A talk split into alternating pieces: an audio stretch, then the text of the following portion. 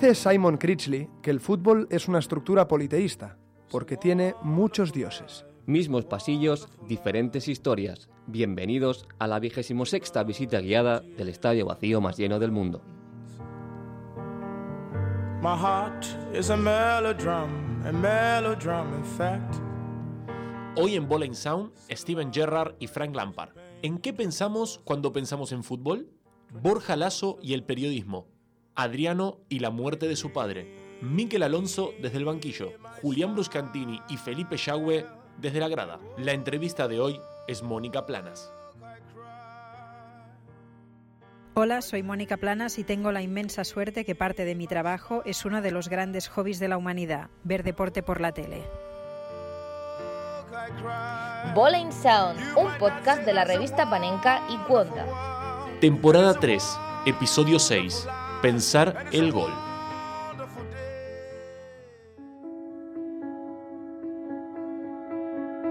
Fíjate que vamos al estadio otra vez, Vázquez, 26 episodios ya, y todo me parece distinto. Claro, ¿por qué te crees que digo yo si no eso de mismos pasillos, diferentes historias? Sí, sí, sí, sí, pero es que fíjate que hoy hasta el metro me parece distinto. ¿Qué pasa? Que está en inglés y no entiendes ni papa, ¿no? Que no, que no es eso, hombre. Ya, ya. Venga, va, que el sonido del metro es universal.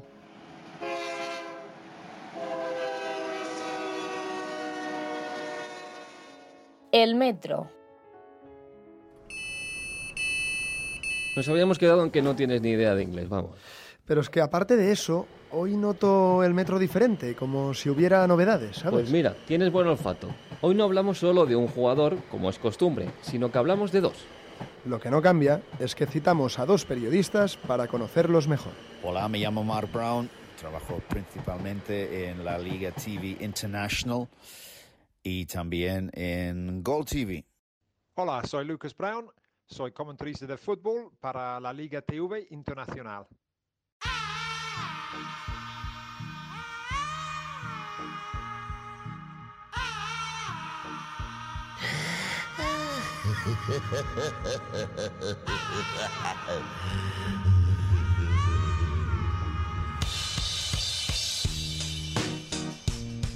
¿En qué se parecían y se diferenciaban Steven Gerrard y Frank Lampard? Yo diría que eran interiores muy completos, um, al estilo inglés, o sea que más cómodos en el centro del campo, en posiciones más avanzados, ah, al lado del, del área de- del rival, donde podían asociarse, crear asistencias y sobre todo meter goles.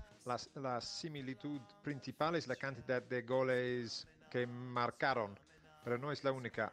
Eh, Gerard y Lampard lideraban a través del ejemplo. Una de las diferencias entre ellos era cómo eran percibidos por los aficionados. Mientras Gerard era era un jugador enérgico, Lampard daba la sensación de ser más pesado físicamente. A pesar de la apariencia, Lampard era más efectivo marcando que Gerard. Para mí Gerard mucho más versátil, capaz de jugar como pivote. Um, Lampard tenía más gol, hay que decirlo, bastante más. ¿Por qué nunca triunfó la Inglaterra que ellos comandaron? Para mí, a mi juicio, era más la culpa de los entrenadores, tanto Sveno Goran Eriksson como Fabio Capello querían jugar pues con un 4-4-2 eh, cuando los dos jugadores estaban acostumbrados a jugar con un 4-3-3 en sus clubes. Si consideramos por no tener éxito el hecho de que Inglaterra nunca llegó a la final con Gerard y Lampard, podríamos decir que es cierto que fracasaron con la selección. Pero el hecho de que Gerard jugara 114 partidos para Inglaterra y Lampard 106, las estadísticas ofrecen otra perspectiva. Yo creo que la razón principal de que la gente considerara que no podían jugar juntos fue que Inglaterra jugaba de manera consistente en formato 4-4-2, en vez de crear una táctica para adaptarse al juego de Gerrard y Lampard. Lo que hubiera sido interesante eh, es ver una Inglaterra, por ejemplo, con Michael Carrick ahí de pivote, y, o Paul Scholes, por ejemplo, y Lampard y Gerrard con la libertad. ¿Existen hoy en día jugadores con características similares? Ahora es una pena como un, un fan de la selección inglesa que para mí no hay centrocampistas que pueden que puedan dominar un partido como estos dos que lleguen al nivel de Gerrard y Lampard hoy pues hoy en día no hay ahora en el fu- futuro hay un jugador que se llama Phil Foden en el Manchester City que puede ser el futuro de pues de la selección y también de la Premier Actualmente no hay jugadores parecidos a Ger- Gerrard o en el terreno de juego. Este hecho fue evidente en el verano pasado en la Copa Mundial cuando Inglaterra necesitaba un centrocampista con las cualidades de los dos. En cada generación hay jugadores de calidad cuyo talento no se ve reflejado en el éxito a nivel internacional. Entonces la próxima vez que Inglaterra tenga un jugador como Lampard o Gerrard en la selección, debería hacer todo lo posible para darles cabida y adaptarse a su juego. Ahora, a nivel de la Premier, pues para mí Paul Pogba es, es una buena mezcla de los dos. It's coming on, it's coming on, it's coming on, our future. It's coming on, it's coming on, it's coming on, future.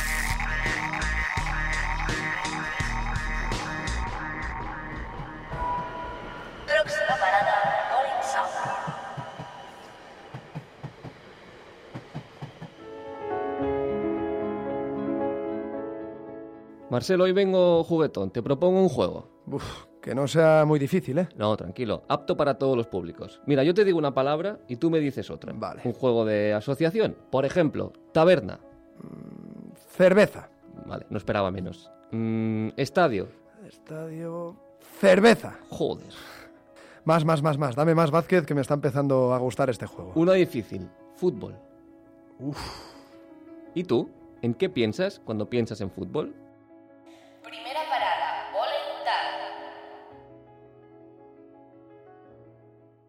Dejad la mente en blanco, cerrad los ojos e intentad responder a una pregunta. ¿En qué pensamos cuando pensamos en fútbol?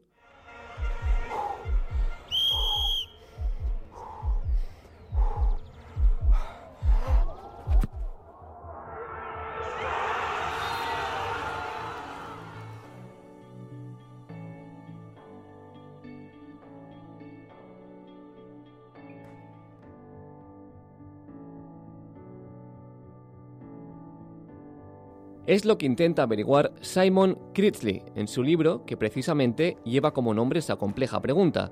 ¿En qué pensamos cuando pensamos en fútbol? Critchley, catedrático de filosofía en Nueva York, se acerca al fútbol desde esa disciplina, la filosofía, que a veces, nada más escucharla, nos incomoda, nos eriza la piel y nos pone en alerta de que vienen explicaciones complicadas. Aún así, gracias a una entrevista que le hizo Carlos Martín Río para la revista Panenka, comprobamos que el libro no es tanto una filosofía sobre el fútbol. El libro no es una filosofía sobre el fútbol. Soy un fenomenologista. Estoy interesado en la experiencia y en cómo se pueden observar y describir las experiencias. La filosofía, tal y como la entiendo, puede ofrecer un lenguaje poético distinto para entender el fútbol.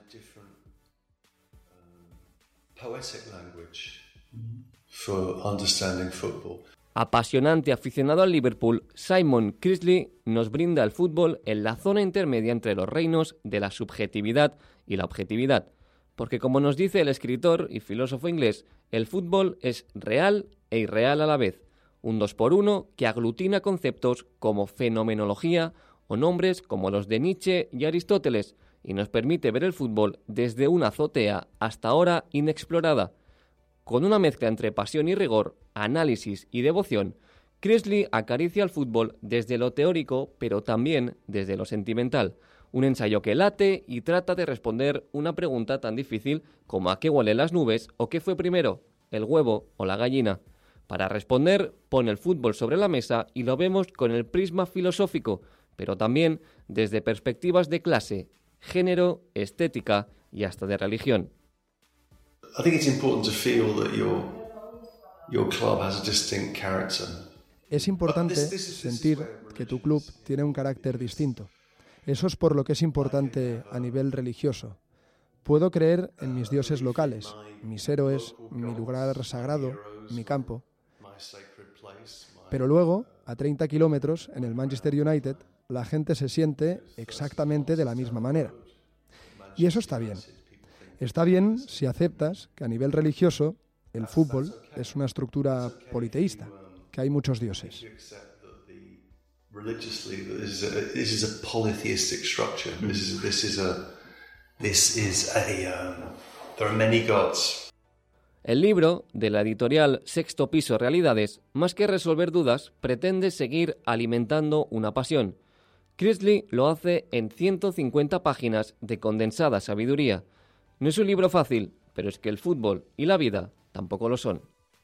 Football should be living proof that um, El fútbol debería ser la prueba viviente de que uno no tiene la oportunidad de vivir sus sueños.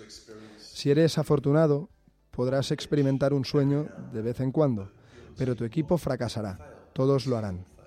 Toda vida humana fracasará. Para mí, el fútbol es una lección sobre la vida, pero lo que lo une es la solidaridad, pertenecer el uno al otro.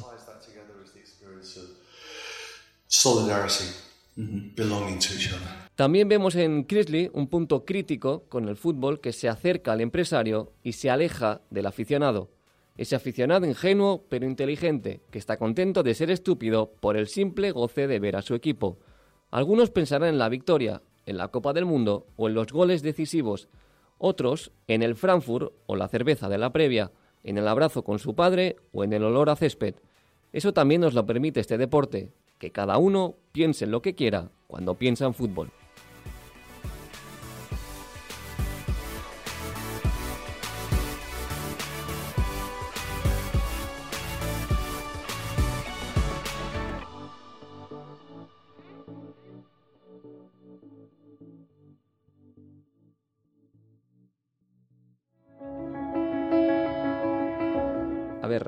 Marcel, tu currículum, por favor.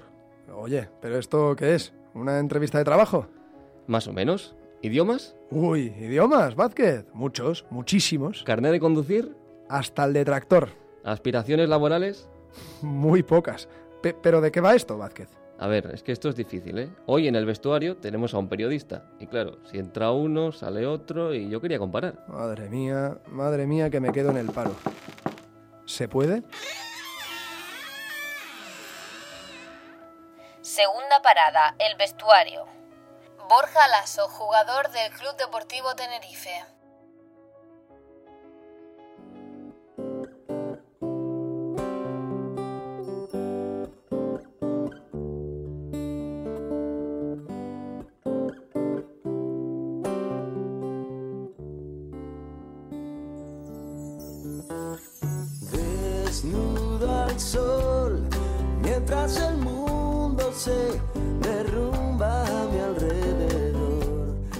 Un hobby. Periodismo. Asignatura favorita de la carrera de periodismo. Periodismo deportivo. ¿Tomas apuntes a mano o en ordenador?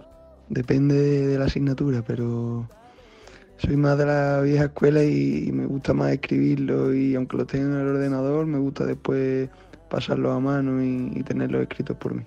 ¿Cómo seguías los partidos de pequeño? Mm, De pequeño veía bastantes partidos por la televisión, ¿no? Y después hay un formato, que es la radio, ¿no? Que la oía siempre con mi padre y, y la verdad que nos divertía mucho y, y me gusta bastante. ¿Y ahora lees lo que dicen de ti tras los partidos? Hombre, yo creo que quien te diga que no lo hace miente, ¿no? Eh, pero bueno, eh, al final después, quieras o no, siempre te acabas, te acabas metiendo en, o viendo los periódicos, o metiéndote en las redes sociales y al final acabas viendo lo que, lo que dice la gente, ¿no? Pero bueno. ¿Periodista favorito? Bueno, si te tengo que decir uno, quizá me quede con Carlos Pérez de Estadio Deportivo, que es un periodista sevillano que, que creo que entiende muy bien el juego y, y todo lo que rodea eh, el entorno de- del fútbol y, y- y dice cosas bastante, bastante sensatas. Medio deportivo favorito. Bueno, pues no porque está hablando con vosotros, ¿no? Pero pero me gusta mucho el tipo de, de formato que hacéis en, en Panenka o otros similares como pueden ser eh, El Enganche o hay muchos periodistas por, por Twitter que, que me encanta leerlos y que, y que aportan una visión diferente. Eh, Marcador Internacional también creo que, que pone un contenido súper súper bueno y súper interesante. Como consumidor, prensa, radio o televisión. Pues como consumidor me gustan las tres, ¿no? Me gusta leer la prensa escrita o leerla eh, por internet, me, me, gusta verla por televisión y, y, como te dije antes, la radio también es, es algo que me, que me encanta. ¿Y en el futuro te ves escribiendo, comentando en radio o de analista en la tele? Y en el día de mañana, como te he dicho que me gustan las tres, pues me gustaría probar, probarla yo, eh, experimentarla en primera persona y, y, a partir de ahí decidir, ¿no? Pero, pero la verdad que me llama la atención las tres y, y, y tengo ganas de, de, de probarla. Si fueras periodista, ¿cómo te describirías? Pues me gustaría ser un periodista que, que aporta una visión diferente al resto, ¿no? que, que se valga de su experiencia eh, dentro del terreno de juego ¿no? y, bueno, y que aparte además que, como me encanta, pues que sepa de muchos futbolistas, que vea muchos partidos, que, que conozca muchos equipos, eh, categorías inferiores eh, y después también que, que respete ¿no? al futbolista, ¿no? que, que es algo que hoy en día en muchas ocasiones se echa de menos y, y que el futbolista desde dentro eh, eh, lo valora mucho.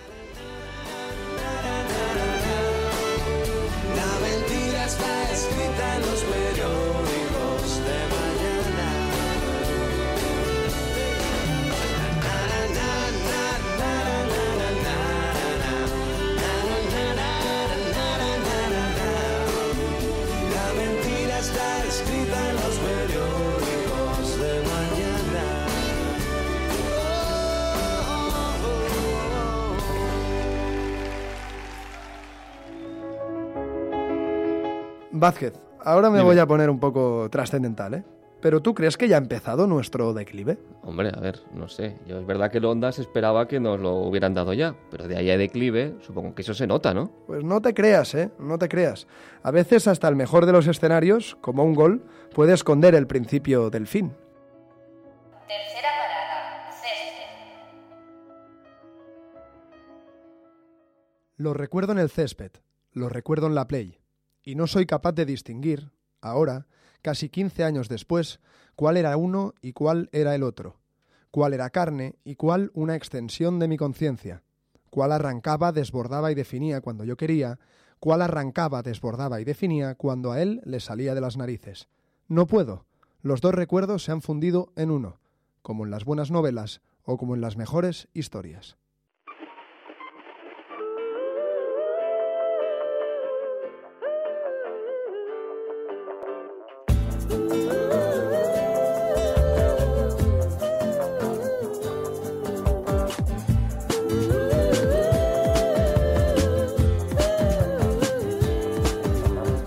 Contaba Enrique González en El País, el 20 de septiembre de 2004, que Adriano Leite, delantero del Inter en ese momento, era un prodigio, una montaña de músculo contra la que los rivales rebotaban y que desafiaba la lógica de los cuerpos porque pese a ser pesado y duro, también era delicado y definitivo. Por aquel entonces, Adriano tenía 22 años y un talento marbeliano. Milán y Europa sucumbían a sus explosivas cabalgadas. Él, que venía de pisar el suelo cochambroso de las favelas, tenía ahora el mundo rendido a sus pies.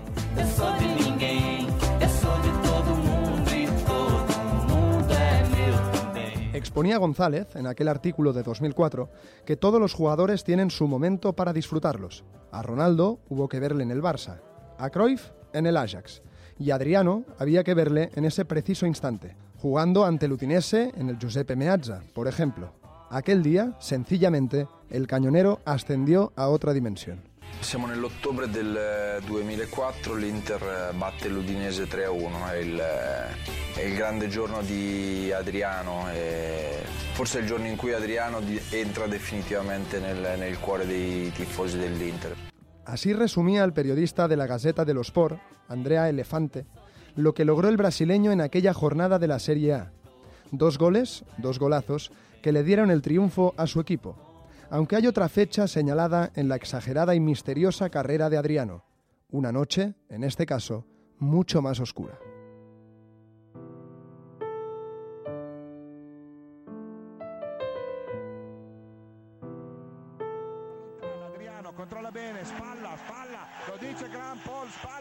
L'imperatore cerca di andare da solo, si ferma, subisce il fallo di Cantalupi, poi Cucciu, allarga per Dejan, Dejan che va, Dejan che va, arriva al limite, l'1-2, Adriano, attenzione va dentro, Adriano, resiste Adriano, salta il portiere, il tiro, e gol, e gol, e gol, e gol, e gol, e gol,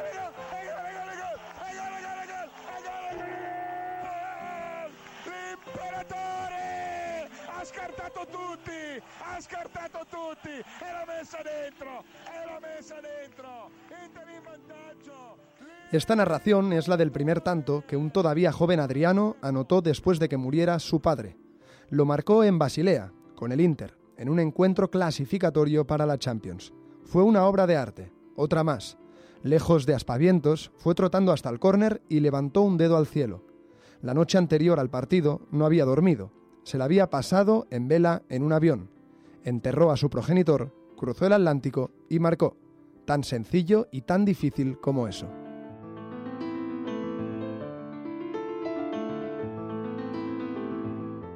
Todo el mundo coincide que esa pérdida fue la chispa que quemó antes de tiempo la leyenda del emperador. El alcohol, las depresiones, el ocaso, el fin del futbolista y el comienzo del enfermo. Ya conocen de sobra la segunda parte del relato de Adriano. Pero lo que pocos saben, o no recuerdan casi nunca, es que la magia de ese jugador prodigioso, justo antes de marchitarse para siempre, se permitió el lujo de despedirse a lo grande. Como si el propio Adriano fuera el único que supiera lo que le esperaba y decidiera regalarse el homenaje de seguir siendo una estrella en el césped durante algunas semanas más.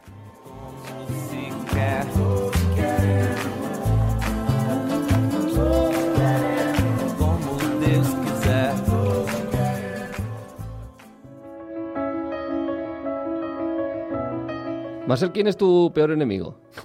Pues mira, uno que claramente use parches de nicotina. No, en serio. Alguien habrá que te gustaría que perdiera siempre. Es que yo aquí donde me ves soy muy buena persona, ¿eh? Bueno, pues les vamos a pedir a nuestros pasionales Julián y Felipe que nos expliquen esa sensación de disfrutar tanto de las victorias de tu equipo como de las derrotas de tu eterno rival.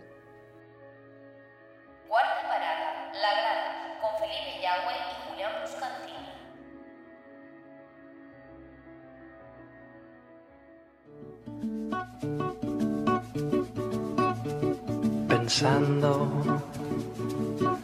cada día, cada hora, pensando en ti.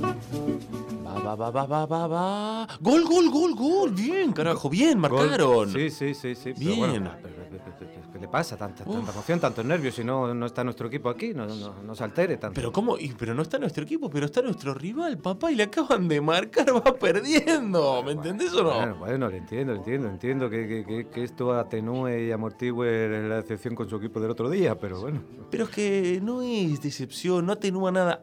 En el fútbol hay dos resultados, el de tu equipo y el de tu contrario. Uno se pone casi, casi, casi más contento si al contrario tuyo le marcan que si marca tu propio equipo. Raro esto, es raro. Bueno, y realmente como cuatro salidas posibles, ¿no? Que su equipo gane y que el rival pierda, eso ya es festival puro. Escuchamos una cosa. que vos- los dos ganen, que los dos pierdan, y ya lo terrible es que el rival gane y su equipo pierda. Pero ponete en esta situación. Vos el domingo a la noche tenés que Sí. poner la tertulia. Sí. Ganó tu equipo y perdió el otro. ¿Qué te gusta más? ¿Que hablen mal del equipo contrario que perdió de tu equipo? Ay, me pongo tres tertulias a la vez.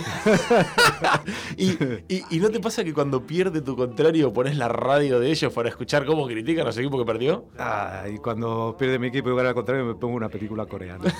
Y, exacto, y cuando tu equipo eh, pierde y el otro gana, no querés escuchar la tertulia, el otro día no te No. interesan los deportes del mediodía. No, no, no, no, no, no, me- leo filosofía existencial alemana, vamos, cualquier cosa, cualquier cosa. Qué hermoso es el fútbol que tiene esto, Sí. que casi que disfrutamos más la derrota del contrario que la victoria de tu equipo. Sí, sí, sí. Yo le digo una cosa también, ¿eh? Yo me alegro cuando mi vecino pierde dinero en bolsa, ¿eh?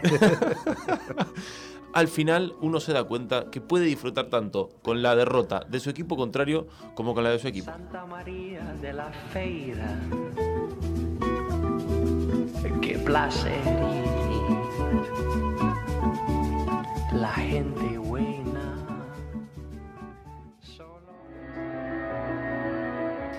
Pregunta que se hace Simon Critchley, Vázquez, en su ¿Mm? libro, he pensado que se la podríamos hacer a todos nuestros entrevistados. Sí, ¿en qué piensa cuando piensa en fútbol o cómo ve el fútbol? Porque no es lo mismo cómo lo ven los escritores y las escritoras o los periodistas y las periodistas.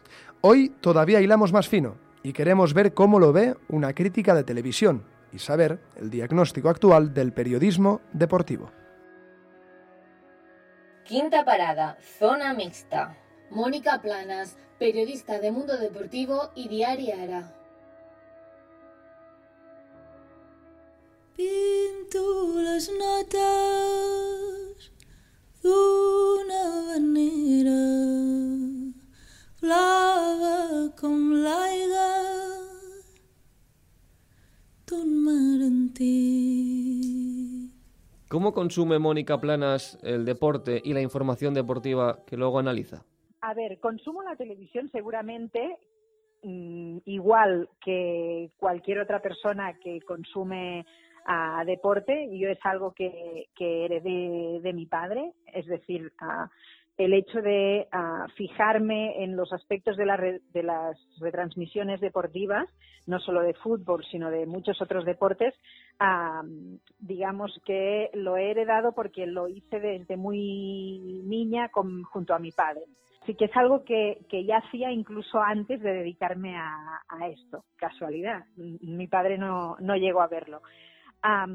Entonces lo hago como cualquier otra persona con la diferencia de que tengo una libreta y un boli al lado. Ah, entonces tomo nota de los aspectos que yo creo que puedo ah, desarrollar luego en un artículo.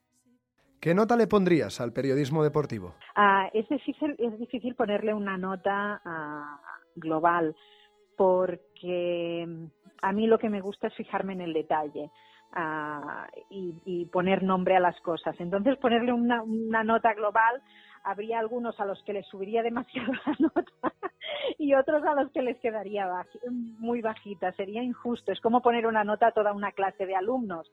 Ah, ah, pues algunos salen ganando y otros salen perdiendo.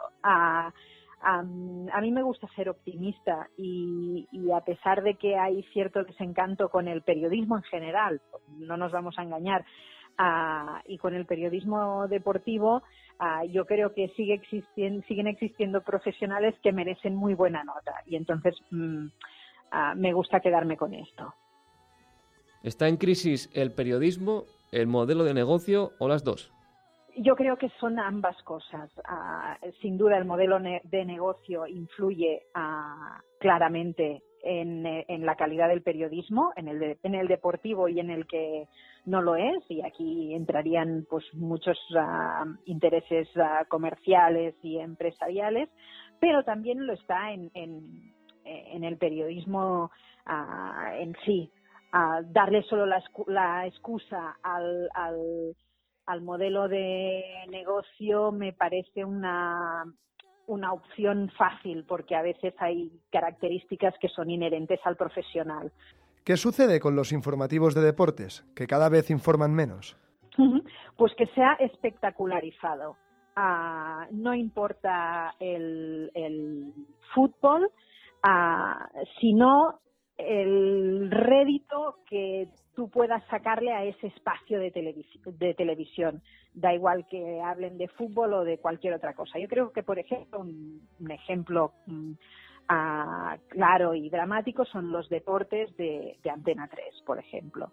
Ah, ya no hay información, actualidad deportiva como lo habíamos entendido siempre sobre lo la jornada futbolística o, deportes ah, en general o una mirada distinta sobre, por ejemplo, deportes minoritarios, que podría ser otra apuesta ah, informativa, sino que son desgracias y calamidades. Es decir, el, el- el deporte es la excusa para hablar de otra cosa.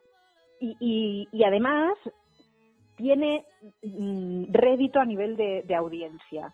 ¿Por qué? Porque no necesariamente lo que lo- los, los que acaban consumiendo este tipo de información les interesa el deporte, sino que es mucha más gente que lo que les interesa es que em, les impacta ver pues gente ah, muriéndose, rescates límite, ah, desgracias varias y a partir de aquí lo que se, pro- se provoca es una distorsión absoluta del mundo del, del deporte, especialmente, y ahora aquí meto otro elemento del que yo procuro hablar a veces, que es el deporte femenino. Cada 8 de marzo se despierta una mayor movilización de la sociedad que también salpica al deporte. ¿Es peligroso que en el ámbito deportivo y también de los medios de comunicación se quede en una reivindicación de un solo día?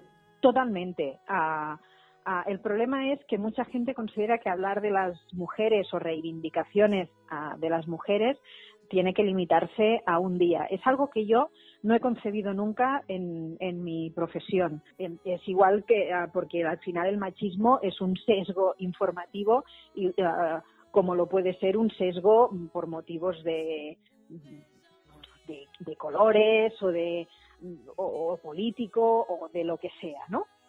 Estas anormalidades hay que, hay que denunciarlas y, por lo tanto poner el foco en ellas. Ahora, ¿qué, ha pasado? Que en el momento en que el feminismo está viviendo este auge ah, y, y- se ha conseguido que, la reivindicación sea ah, más notoria, los programas de deportes lo celebran y las cosas están cambiando, dicen a menudo, ¿no? Pues por fin lo celebramos. Dices, no, sois unos embusteros y unos hipócritas, porque las cosas, cuando las ves el resto de días del año, no están cambiando, porque no hacéis ni puto caso a las mujeres, ¿no? Hasta en la publicidad parece que las cosas están cambiando para mal. Tú, por ejemplo, eres muy crítica con los anuncios de las casas de apuestas.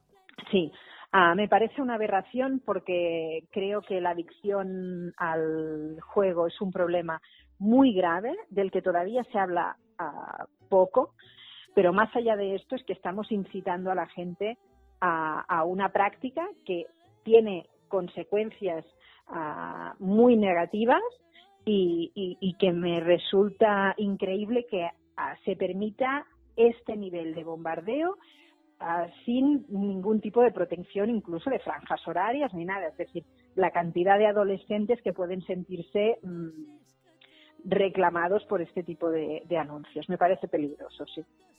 La tendencia en la realización televisiva del fútbol se acerca cada vez más al modelo NBA, sobre todo con el foco puesto en el inside view y en el pre y el postpartido. Está en constante eh, evolución. Lo que no sé si la evolución ah, es a favor del deporte. Es decir, seguro que es a favor de la espectacularidad visual, pero no sé si es a favor del deporte. Es cierto que cada vez tenemos más primeros planos de, de futbolistas, que no, no sé siempre hasta qué punto ah, son necesarios, Ah, pero incluso primeros planos de los técnicos en el banquillo. Ah, que dices, "Pff, ah, si esto encima entorpece ah, el momento, eh, las jugadas, ah, se hace realmente mm, molesto, ¿no? Porque va en contra del, espectáculo que tú quieres ver. No sé si dentro de un tiempo vamos a volver a, a cierta austeridad mediática para ver el fútbol pues de la ma- manera más parecida a, a- a como lo ves en directo. Lo, lo cierto es, es que cada vez es más distinto a ver el fútbol en el, en el estadio que verlo desde casa. ¿Qué crítica profesional se haría Mónica Planas si escribiera sobre sí misma? Ah, ¿Quién critica al crítico? Ah, yo, yo recurro a mis propios críticos, ¿eh? es decir, tengo mis personas que ejercen ah, crítica ah, constante ah, sobre mí. Seguramente me criticaría el hecho de ah, ah, poder ver ah, poca televisión a nivel internacional.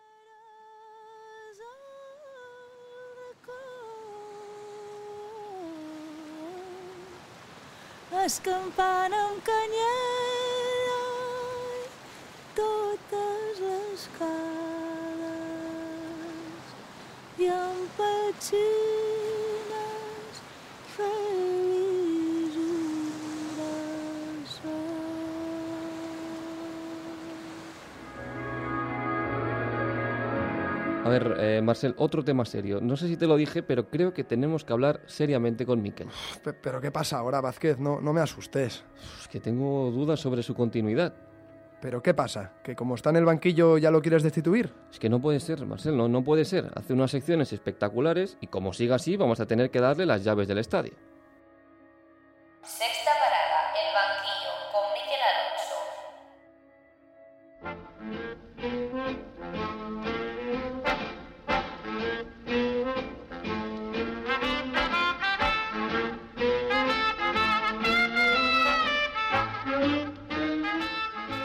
¿Dónde ha quedado la figura del entrenador-jugador?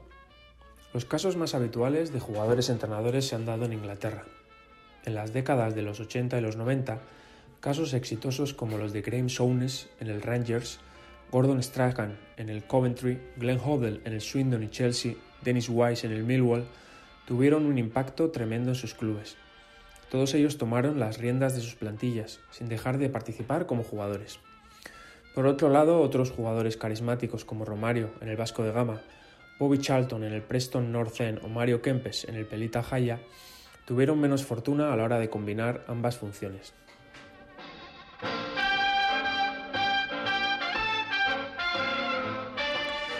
En el Chelsea, Glenn Hoddle tomó las riendas en 1993. Luego vino Gullit en el 96 y finalmente Gianluca Vialli el año 1998 hasta que fue sustituido por Ranieri. Todos ellos eran jugadores de perfil ofensivo. El presidente durante estos años era Ken Bates, que había comprado el club en el 82 por una simbólica libra y lo había devuelto a lo más alto, hasta que Abramovich lo compró el año 2003. Viali sustituyó a Gullit en el 98 y tuvo grandes éxitos entrenando al equipo sin dejar de jugar. Sin embargo, dos años después fue despedido. Los rumores apuntaban a la mala relación con la plantilla, algo paradójico teniendo en cuenta que su elección era debida a su cercanía con los jugadores. Se rumoreaba que la deci- decisión de dejar en el banquillo a Zola era para establecer distancia con sus más íntimos excompañeros y no ser tildado de favoritismos. Zola, compañero y al parecer amigo, era, según la prensa, uno de los catalizadores del descontento. También se decía que el Chapi Ferrer o Petrescu ni se hablaban con él.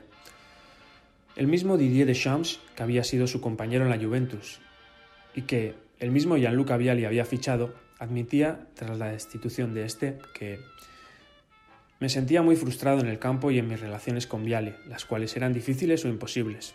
Era muy difícil, porque tenía una opinión muy distinta de él, del jugador que era al entrenador en que se convirtió. Las declaraciones de Deschamps apuntan a algo que quizás sucedía a menudo. Las relaciones con los compañeros eran difíciles de mantener cuando uno combinaba la función de entrenador con la de jugador. Un vínculo se rompía, excepto en casos ex- excepcionales, las relaciones se fastidiaban.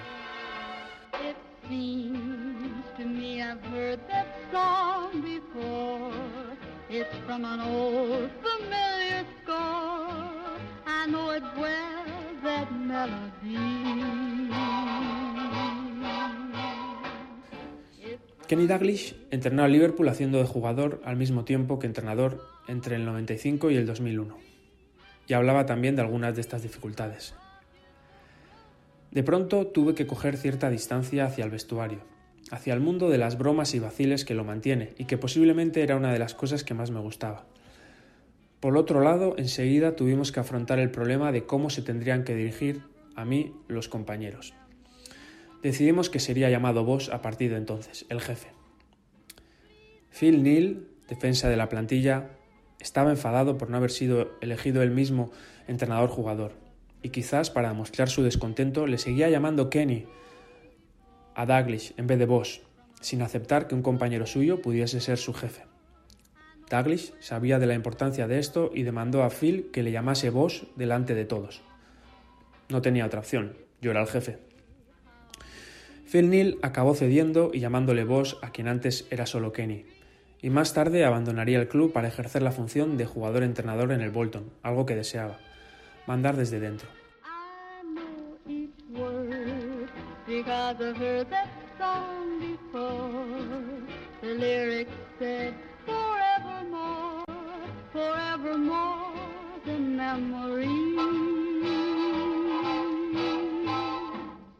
Paul Dikoff, entrenador jugador del Oldham Atleti en la temporada 2010, confesaba con humor sus propios conflictos tras la rueda de prensa de un partido en el que salió los últimos cuatro minutos para sustituir a un compañero. Nada más salir me quejé de una falta y recibí la tarjeta amarilla. En ese momento me vino a la cabeza lo que había dicho en la charla del vestuario a todos, que había que guardarse de protestas, y voy yo y recibo la tarjeta. A continuación fallé un par de pases fáciles, Levanté la cabeza y vi a dos compañeros que venían como locos hacia mí y en el último instante se refrenaban como podían de echarme una gran bronca, dándose cuenta por los pelos, que era yo el entrenador al que iban a regañar. Fue justo en ese momento cuando me di cuenta que tenía que dejar de jugar profesionalmente si quería ser entrenador. Paul Dikoff también admitía que hoy en día el entrenador tenía que desempeñar demasiadas funciones como para además añadir la de jugar bien a fútbol. Hay que ser, asesor financiero, profesor, psicólogo, estadístico. Tienes que planificar entrenamientos, asesorar a lesionados, hacer análisis de partidos y de rivales, de futuros fichajes, lidiar con agentes de jugadores y con los propios jugadores. Es un trabajo de 24 horas y no me extraña que ya no queden jugadores entrenadores.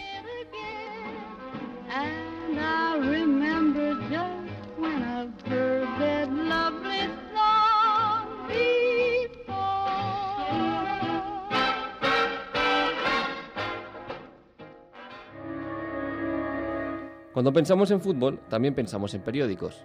Claro, de hecho, podemos hacerlo porque alguien antes ha puesto palabras a nuestros pensamientos, porque el fútbol se escucha, pero el fútbol también se lee.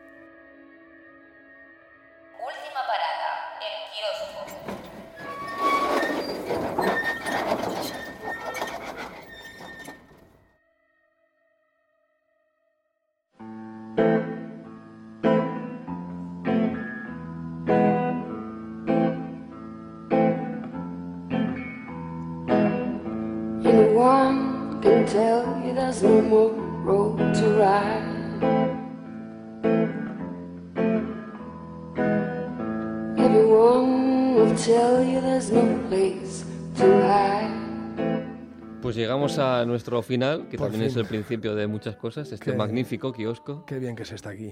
en, en el que tenemos magníficos libros, como por ejemplo En qué pensamos cuando pensamos en fútbol, de Simon Critley, del que hemos hablado en la taberna. Tenemos historias del calcio, que ha aparecido por ahí en la sección en la que hablábamos de Adriano. Eso es. Y también tenemos eh, Un soviético en la catedral, un libro muy especial, principalmente porque está escrito por Eduardo Rodríguez Álvarez, que estuvo en nuestro estadio y que lamentablemente el gran cronista del país nos dejó hace unas semanas. Y como no podía ser de otra forma, también tenemos la Nueva Panenka, que nos llega acompañada de un plato muy especial. Sí, no es mejor que el sushi, porque el sushi es muy bueno, pero casi. Casi. ¿eh? Casi. Sí, la Panenka 83, que está dedicada al fútbol japonés, tiene un dossier sobre la, la J-League. Estuvimos en Kobe entrevistando a Iniesta para saber cómo, lo va, cómo le va esa nueva experiencia en el país nipón. Y además, aparte de este dossier eh, dedicado al balompié nipón, también hay una entrevista muy recomendable a Iker Muniain, entre otros contenidos. Por ejemplo, también hay recomendaciones, a las que aquí les vamos a poner voz. Eso es. Tres recomendaciones, las de este mes son Fútbol al País del Soviets, de Carlas Viñas, de Guernica Guardiola, de Adam Crafton y Retrato del futbolista adolescente, de Valentín Roma. Tres recomendaciones que también están precisamente en esta revista que nuestros oyentes pueden ganar. Sí, haremos un sorteo para variar, ya ves que innovamos muchísimo, Muchísimo. eh, y sortearemos una Panenka 83 entre todos los que nos respondan a la siguiente pregunta. Como nos gusta ser ordenados, hoy cerramos el podcast mm, de una manera bastante parecida a como lo abrimos. Queríamos preguntaros si sois más de Frank Lampard o de Steven Gerrard y que nos argumentéis en Twitter cuando salga el sorteo por qué. Para entrar en este sorteo solo tenéis que enviarnos vuestra respuesta a nuestro Twitter, arroba bowlingsound, arroba bowlingsound, y entre todos los que participéis sortearemos una palenca 83. Y ahora sí, querido Vázquez, vamos a hacerles un favor a nuestros queridos oyentes. Nos callamos, cerramos el kiosco y con ello nuestro tour.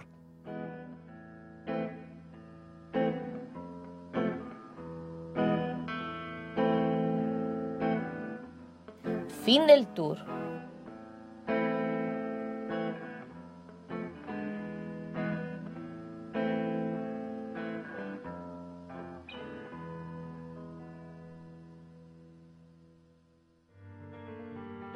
Se acaba el episodio y todavía no sabemos en qué pensamos cuando pensamos en fútbol. ¿Acaso importa? Volved, volved, porque la próxima vez será distinto. Todavía será Bowling Sound, pero sus historias serán otras.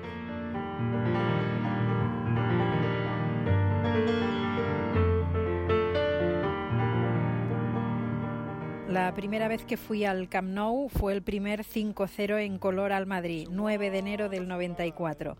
Hat-trick de Romario con cola de vaca incluida al corta. Fui con una amiga con los carnets del Barça de su abuelo y la verdad es que estábamos pletóricas y me acuerdo que cuando llegué a casa mi padre me dijo, no te creas que cada vez que vas a ir al Camp Nou esto va a ser así. Ah, además, la- mi, mi gran ilusión era, era ir a- al Camp Nou un día con mi padre, pero como os he contado, mi padre sufría mucho viendo el, fútbol, sufría muchísimo y, no quería ir al Camp Nou por el pánico de ver perder al Barça. Ah, entonces yo no conseguí ir con mi padre al Camp Nou hasta unos años después, en el año 99, y lo conseguí porque era un amistoso, un Barça-Brasil que se celebró con motivo de- del centenario del, del Barça. Y bueno, del partido no recuerdo mucho nada, creo que empatamos, pero sí la, la ilusión y la emoción de, de poder ir un día al, al Camp Nou con mi padre y ha sido el, el único día que, que he podido ir.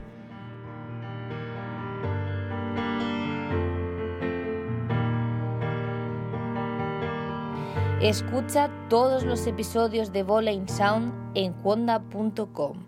Síguenos en Twitter, arroba Bowling Sound.